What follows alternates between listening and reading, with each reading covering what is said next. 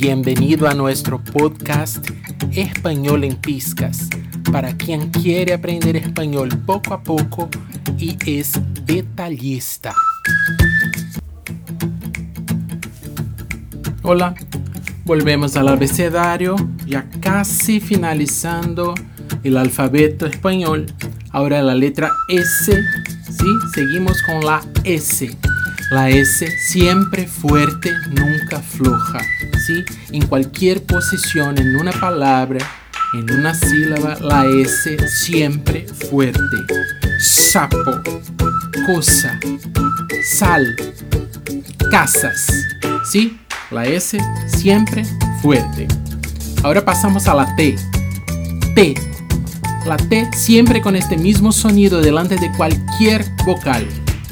Tonta, tía, siempre con sonido de T.